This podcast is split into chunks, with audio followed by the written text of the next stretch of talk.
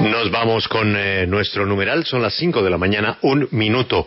Dos noticias del mundo importantes, una nuevamente con el fútbol y por supuesto el juicio, el esperado fallo de un gran jurado sobre un policía que abusó de la fuerza y le causó la muerte a un civil.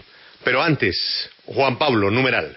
Numeral, Colombia necesita. Numeral, Colombia necesita. ¿Qué es lo que necesita Colombia en este momento? Numeral, Colombia necesita más vacunación, más rápido, más vacunas. Numeral, Colombia necesita un cambio de rumbo en la política de seguridad para garantizar que no asesinen a personas que están luchando contra el narcotráfico, como es el caso de la lideresa indígena asesinada ayer en el departamento del Cauca. Denunciaba a los narcotraficantes y la mataron. Numeral, Colombia necesita un cambio en la, en la, política sobre la coca. Ayer pasó en primer debate en el Congreso, Julio, la iniciativa que busca que el Estado tenga control de la producción de hoja de coca. Y eso es muy interesante porque significa un cambio mm, que podría ser clave dentro de la lucha contra el narcotráfico. Numeral, Colombia necesita mm, más impuestos, pero que los pague quién. Numeral, Colombia necesita. Hoy hablemos de lo que necesita Colombia y por supuesto, si aprovechan ese numeral para darnos soluciones, caminos, que nos digan que Colombia necesita un cambio de rumbo, que nos digan que Colombia necesita a X o Y político, que Colombia necesita, que Dios la acompañe. Bueno, bienvenido. Numeral Colombia necesita. Ese es nuestro hashtag de hoy. Hoy, ¿qué es lo que necesita Colombia? Nos vamos para la Cámara de Comercio colomboamericana para hablar de las vacunas de los privados, pero antes, Lucas, la reforma. La reforma tributaria tiene su primero, su primer gran revés en el Congreso. Cambio radical no va. ¿Qué fue lo que pasó? Pues eh, Julio, noticia importantísima que debe estar prendiendo todo tipo de alarmas en el Congreso de la República y es que anoche, después eh, de cerca de cuatro horas de reunión, Cambio Radical, una de las bancadas más grandes en el Congreso de la República, le dijo no a la reforma tributaria y es que esa reunión tuvo varios momentos previos que llevaron a ese desenlace. Hace pocos días se reunieron las directivas de Cambio Radical, los miembros de las comisiones económicas fue a Char Santiago Pardo, el tributarista de cabecera de Germán Vargas Lleras y obviamente el ex vicepresidente. Posteriormente hubo reunión única y de las bancadas económicas y posteriormente hacia las 7 de la noche hubo reunión de las bancadas en pleno de Senado y de Cámara de Representantes. Nos cuentan que durante estas cerca de cuatro horas hubo un debate muy intenso entre quienes pensaban que la oposición al proyecto debía ser moderada y que las líneas rojas se tenían que discutir con el gobierno nacional para no entregarle esa bandera a la oposición y que quienes como Germán Vargas Lleras consideraban que simple y llanamente cambio radical se tenía que oponer a la reforma tributaria. De hecho, el ex vicepresidente llevó un comunicado prácticamente eh, redactado y dijo, yo lo firmo con congresistas o sin congresistas y se fueron sumando uno a uno los parlamentarios, los senadores y representantes a la Cámara y cuando la mayoría ya fue abrumadora, pues el resto de congresistas decidieron firmarla para no romper el partido. Esta es una noticia preocupante para el gobierno nacional, porque ayer le en el algoritmo del poder que esa llave Germán Vargas Lleras, César Gaviria podía poner en jaque la reforma tributaria y eso parece que va a suceder. La próxima semana habrá reunión de la bancada del Partido Liberal y César Gaviria va a intentar que se tome una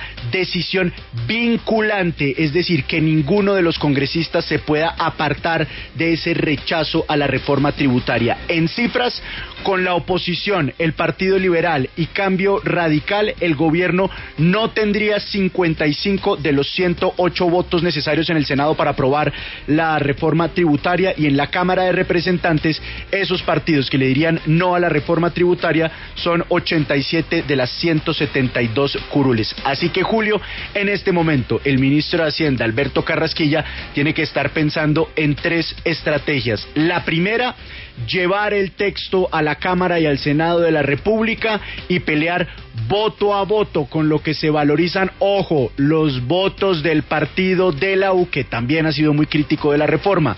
La segunda alternativa es retirar el proyecto y volverlo a socializar con los partidos políticos, porque hoy, Julio, contra todo pronóstico, la reforma tributaria está muy enredada. Golpe fatal le dio cambio radical al gobierno nacional anoche.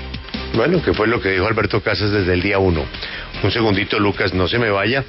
Voy a saludar al presidente de la ANDI, a la señora presidente de la eh, Cámara Colomboamericana, porque es que yo tengo una duda.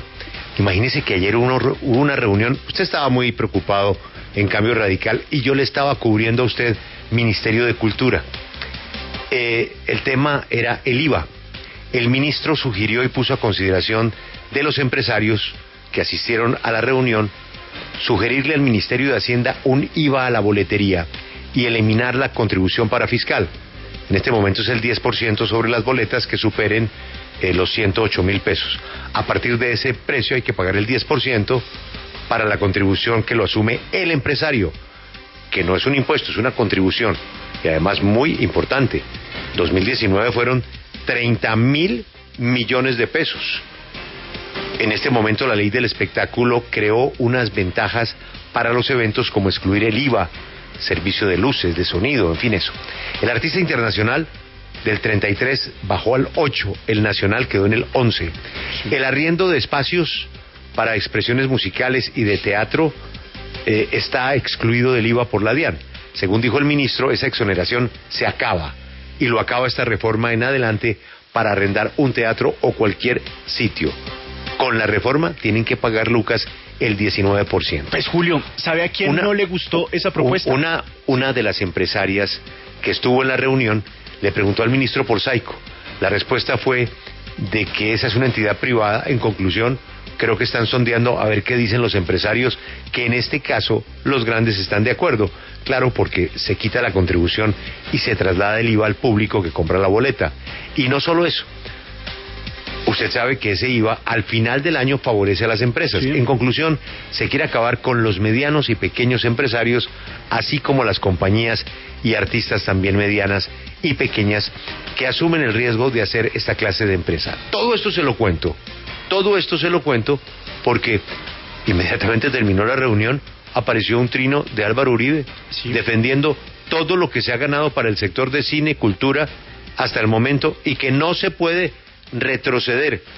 Y la pregunta que le tengo es si habrá que sumarle a cambio radical al Partido Liberal Álvaro Uribe en contra de la reforma? No, no, el Centro Democrático como el Partido Conservador tienen una posición clara y es que ellos pues no van a apoyar ciertos aspectos, pero sí van a votar la reforma tributaria con cambios.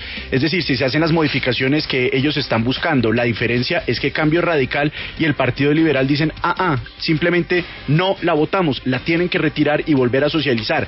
Y le leo los dos trinos del expresidente Álvaro Uribe sobre ese tema que tiene preocupadísimo al sector artístico en Colombia.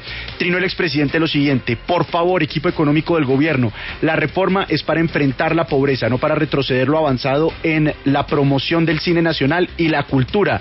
Y posteriormente volvió a trinar.